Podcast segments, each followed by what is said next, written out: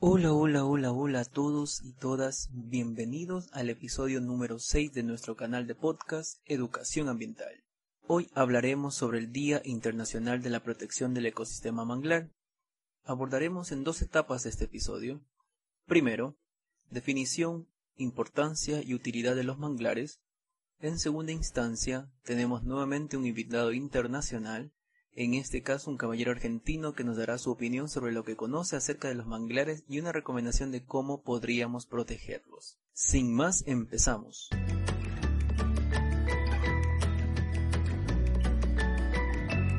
El 26 de julio se celebra el Día Internacional de la Defensa del Ecosistema Manglar. Se eligió esta fecha en memoria del activista ambiental Haigo Daniel Nanoto, quien murió de un paro cardíaco el 26 de julio de 1998 mientras ejercía acciones de protesta, pero no sería hasta el año 2015, en la Conferencia General de la UNESCO, donde se pidió, formalmente, a la directora general de este organismo que se decretara el 26 de julio como Día Internacional de la Defensa del Ecosistema Manglar, propuesta que fue aprobada al año siguiente. ¿Qué se busca con la celebración de este Día de los Manglares? El principal objetivo que buscan impulsar estas organizaciones, así como las diferentes comunidades de las zonas costeras del trópico, es evitar el alcance de compañías mercantilistas que buscan comerciar con la naturaleza aún a costa de su detrimento o daño. Según datos de la FAO, Organizaciones de las Naciones Unidas para la Alimentación y la Agricultura, en los últimos 40 años han desaparecido más del 50% de los manglares del mundo, debido a la sobreexplotación de las industrias camaroneras en las zonas donde se desarrollan este tipo de hábitat natural.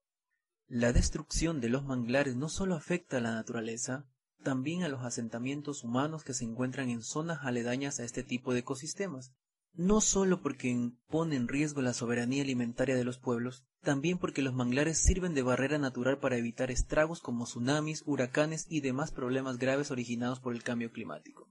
¿Dónde se encuentran los manglares? Los manglares son ecosistemas altamente productivos que están presentes en 123 países, ubicados en las regiones tropicales y subtropicales del planeta. Los manglares más grandes del mundo se encuentran en Brasil y México, pero están presentes en casi toda Latinoamérica y el Caribe. En realidad, los manglares son pequeños bosques leñosos que se desarrollan dentro de franjas costeras que se encuentran protegidas del oleaje, es decir, este tipo de vegetación siempre está en contacto con masas de agua salada u origen marino. Importancia de los manglares.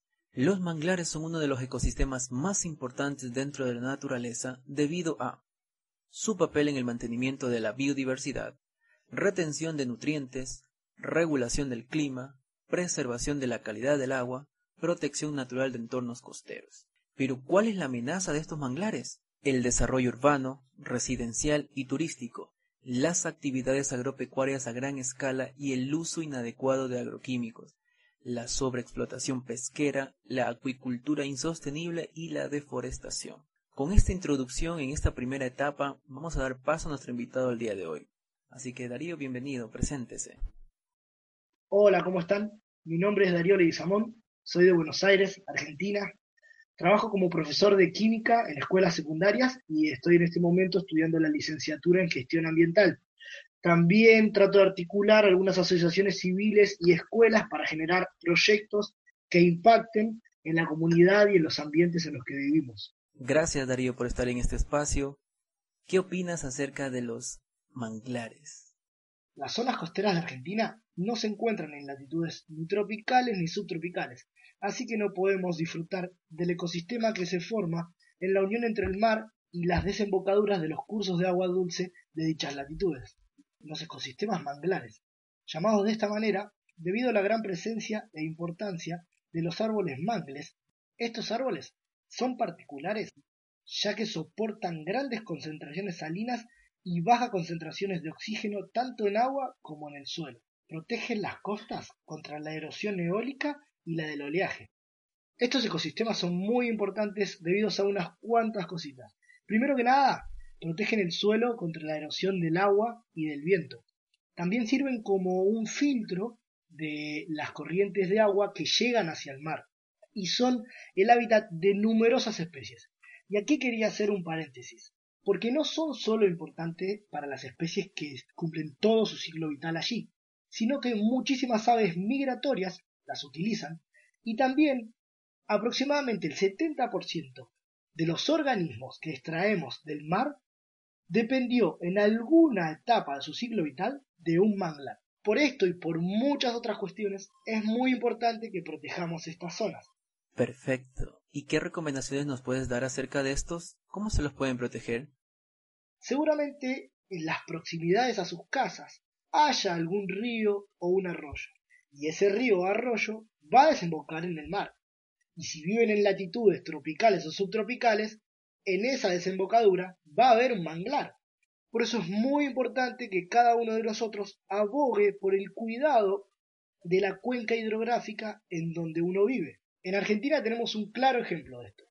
Yo vivo sobre la cuenca Matanza-Riachuelo, una cuenca que desemboca en el Río de la Plata y fue utilizada históricamente como vertedero de muchísimas industrias y pobladores de la zona. Esto generó un claro desgaste en el ambiente y la propagación de muchísimas enfermedades. Pero en el año 2004, un grupo de vecinos se unió para iniciar una demanda contra el Estado Nacional y contra 44 empresas. Por suerte, en el año 2008, la Corte Suprema de Justicia sancionó un fallo histórico en el cual se responsabilizó al Estado Nacional y a 44 empresas por las condiciones de la cuenca Matanza de Rechuelo. También se creó la Autoridad de Cuenca, un organismo abocado a gestionar los fondos y al saneamiento de esta cuenca. El camino es largo y falta mucho por recorrer, pero quería contarles esto como un ejemplo de que unidos y organizados podemos hacer muchísimos cambios. Muchísimas gracias Juan por la invitación y nos estaremos viendo la próxima. Gracias por las recomendaciones Darío. Sin nada más que mencionar, desearte éxitos en tu vida profesional. Bueno, y para cerrar este espacio o este episodio número 6, queremos dejar algunas recomendaciones. Lo primero es que si vamos a realizar actividades agroturísticas y que estemos cerca de estos ecosistemas manglares, por favor lleven sus residuos sólidos. Lleven bolsas de basura para que puedan traerlas de regreso después de culminar estas actividades turísticas. No arrojemos basura en los alrededores del ecosistema manglar que puedan desencadenar luego en los océanos. Y cada vez que visitemos estos ecosistemas, por favor no dar de comer a los animalitos que se encuentran en el mismo. Recuerden que la naturaleza se alimenta por sí sola y una actividad inoportuna del hombre hará que tengan una dependencia a futuro. Así que con estos pequeños tips de protección de los ecosistemas, pues agradecerles por llegar hasta el final de este episodio. No olviden seguirnos en las redes sociales, arroba profe. Esto ha sido todo el día de hoy. Muchas gracias por su atención. Nos vemos en una próxima ocasión. ¡Chao!